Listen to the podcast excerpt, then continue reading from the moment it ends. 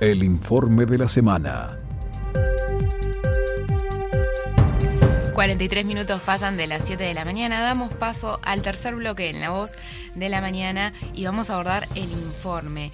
Bueno, la instalación de las llamadas loyas francas, que son tiendas libres de, impuestos del lado brasileño de la frontera, se va transformando en una realidad que preocupa a los comerciantes y empresarios de la región y al país en su conjunto. Lo que para muchos era una fantasía, hoy es una realidad que genera una inmediata reacción de referentes a nivel comercial y los que entienden piensan que además podría generar una verdadera peregrinación compradores desde todo el país. Pero quién mejor que nos puede hablar de este tema es nuestro compañero Iván Murele desde la frontera, quien viene siguiendo precisamente qué es lo que está pasando con estas tiendas libres de impuestos que ahora se instalan del lado brasileño. Buenos días, Iván, ¿cómo estás? Buenos días.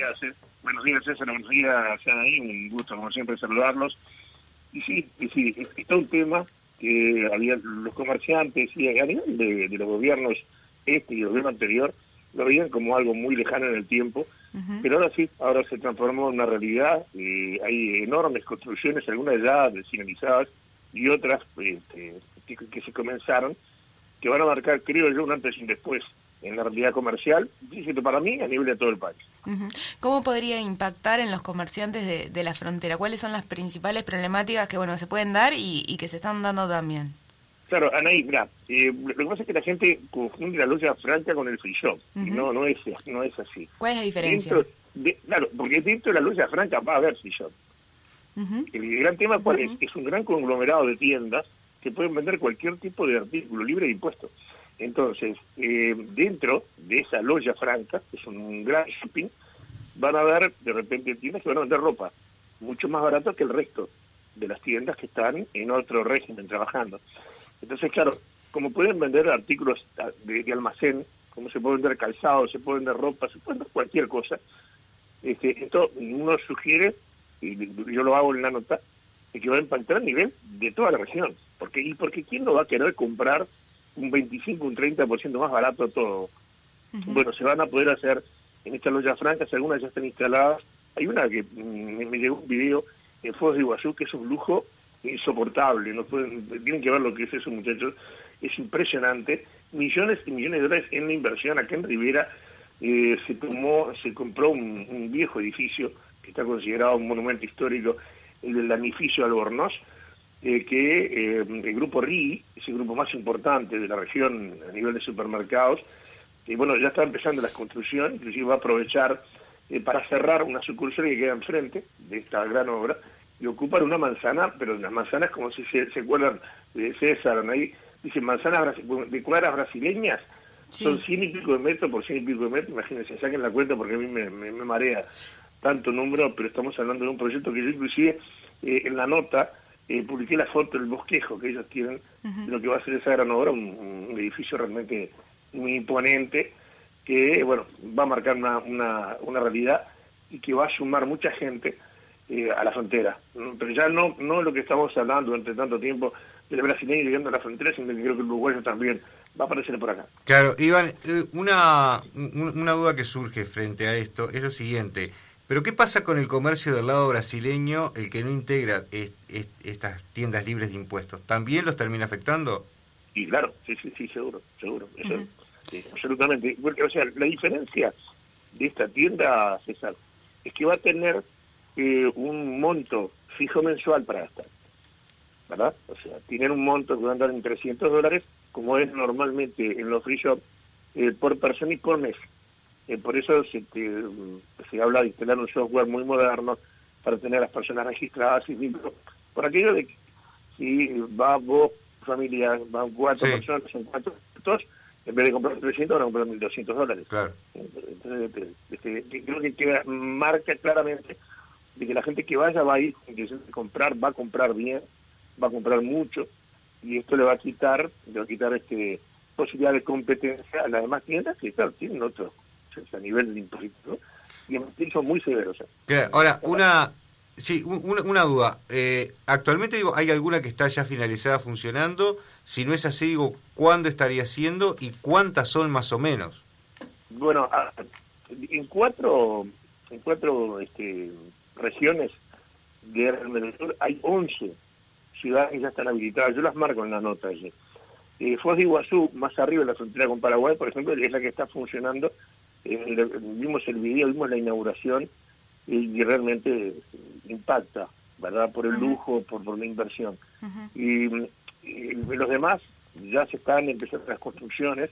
Esto, esto demanda muchísimo dinero, no solamente para que lleve el emprendimiento adelante, sino para que las tiendas que van a formar parte del emprendimiento.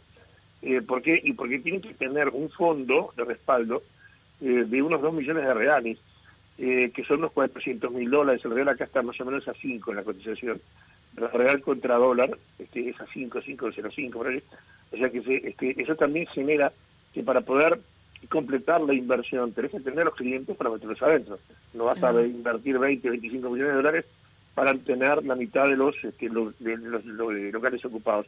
Entonces, acá, por ejemplo, el Grupo RI, yo lo hablé con Antonio Rí, que es el presidente, y que era todo un sueño, pero que ya está en andamiento. Y lo único que queda, les comento acá Riviera, que es lo que tenemos cerca y lo que podemos ver todos los días, es eh, hablar con la familia Albornoz, porque es una familia histórica, eh, para que autoricen poner el, apellido, ¿verdad? O sea, se va a llamar Shopping Albornoz, en homenaje a esto y protegiendo, ¿verdad?, parte de la estructura que, como yo les decía, es un monumento histórico. En las demás ciudades, eh, algunas tienen otras dificultades, porque no hay tanto comercio, por ejemplo, Cuaraí, es una de las que está este, habilitada, el comercio es bastante más restringido, es mucho más difícil hacer la inversión y queda más lejos, ¿verdad?, de lo que es este, la zona urbana, por ejemplo, de, eh, del lado de Artigas, y es mucho más dificultoso llegar a la barra de Cuaraí desde Río Grande del Sur.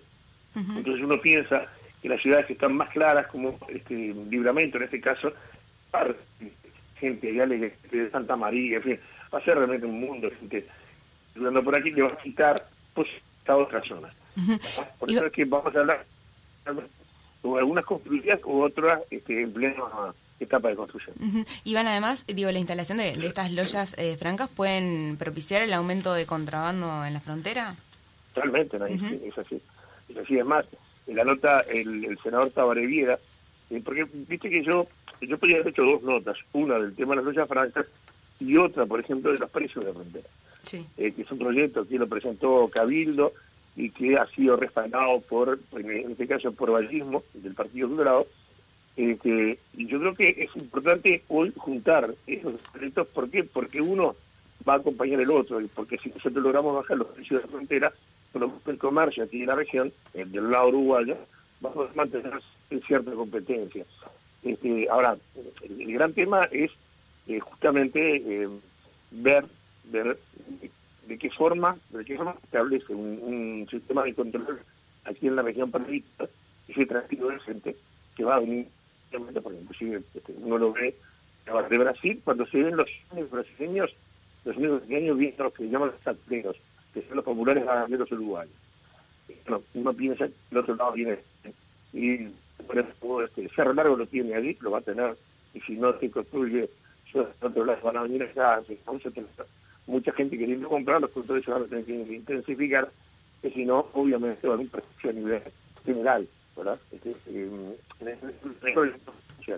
esto es un golpe muy duro y va a ser un antes y después a partir de la de esta Te cambio un poco de tema, quiero saber, queremos saber, la audiencia también, eh, ¿cómo está la situación con respecto al tema del eh, coronavirus ahí en la frontera? Porque había sido uno de los departamentos más castigados. ¿Y qué pasa con esta nueva variante eh, Delta que parece que estaría ya en Brasil, ¿cómo, ¿cómo está reaccionando la población ahí de la frontera? Bueno, a ver, ayer se detectaron cinco casos, acá nada más, nuevamente el único departamento que está en Astilla, 2.26 en la escala de, índice de Harvard, eh, la gente se sigue cuidando, el mensaje que surge de los diferentes medios de prensa, yo tengo la conducir la producción periodística de, la radio más importante de la nación, Radio Nacional, y estamos permanentemente, no, no nosotros, buscando que los médicos. A ver, ¿le dan importancia a, la, a esta nueva variante? Sí, pero se piensa que ya tenemos que empezar, que, eh, comenzar a naturalizar todo esto, que esto va a venir, que esto va a estar, que hay que dejar que la ciencia hable, se van a aplicar más o menos vacunas, van a hacer más o menos dosis, pero hay que seguir investigando.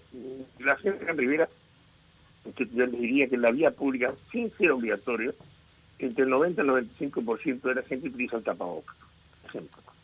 Los comercios, todos respetan el protocolo, todos, y se habla de la cepa, se habla, pero ya no con el miedo eh, que se trató al principio, cuando todo empezó, cuando los casos se explotaron aquí, en el que nos mirábamos y no entendíamos qué era lo que estaba pasando. La gente se vacuna, la gente se preocupa por vacunarse, están permanentemente pidiendo días, horarios y, lugares eh, para poder este, acceder a la cual eh, corresponda de acuerdo.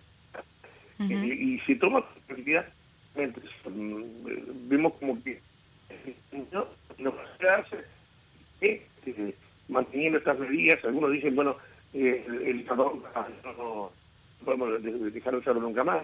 Las vacunas serán, serán lo que nos van a dar cierta protección, por ahí. O sea, con más naturalidad y a preocuparse por porque también, la verdad, eh, sanitarias impuestas, bueno, que se que sigan cumpliendo, insisto, sin tener obligatoriedad. Esto quiero marcar, eh, porque el libramiento, por ejemplo, es eh, obligatorio andar con tapabocas en la vía pública. Y la verdad no. Bien, bueno. esto quiero marcar a seguir, a seguir cuidándonos. Entonces, Iván, completísimo el informe. Muchísimas gracias por acompañarnos este, bueno, en un nuevo programa de La Voz de la Mañana y te esperamos en, en próximas ocasiones, ¿sí? Bueno, con, mucho gusto. Un abrazo para los dos, me dices. Muchas Buen programa, excelente como siempre y quedamos a las órdenes. Muchas gracias. muchas, muchas gracias, Iván. Chao, que tengan buen día. Buen día.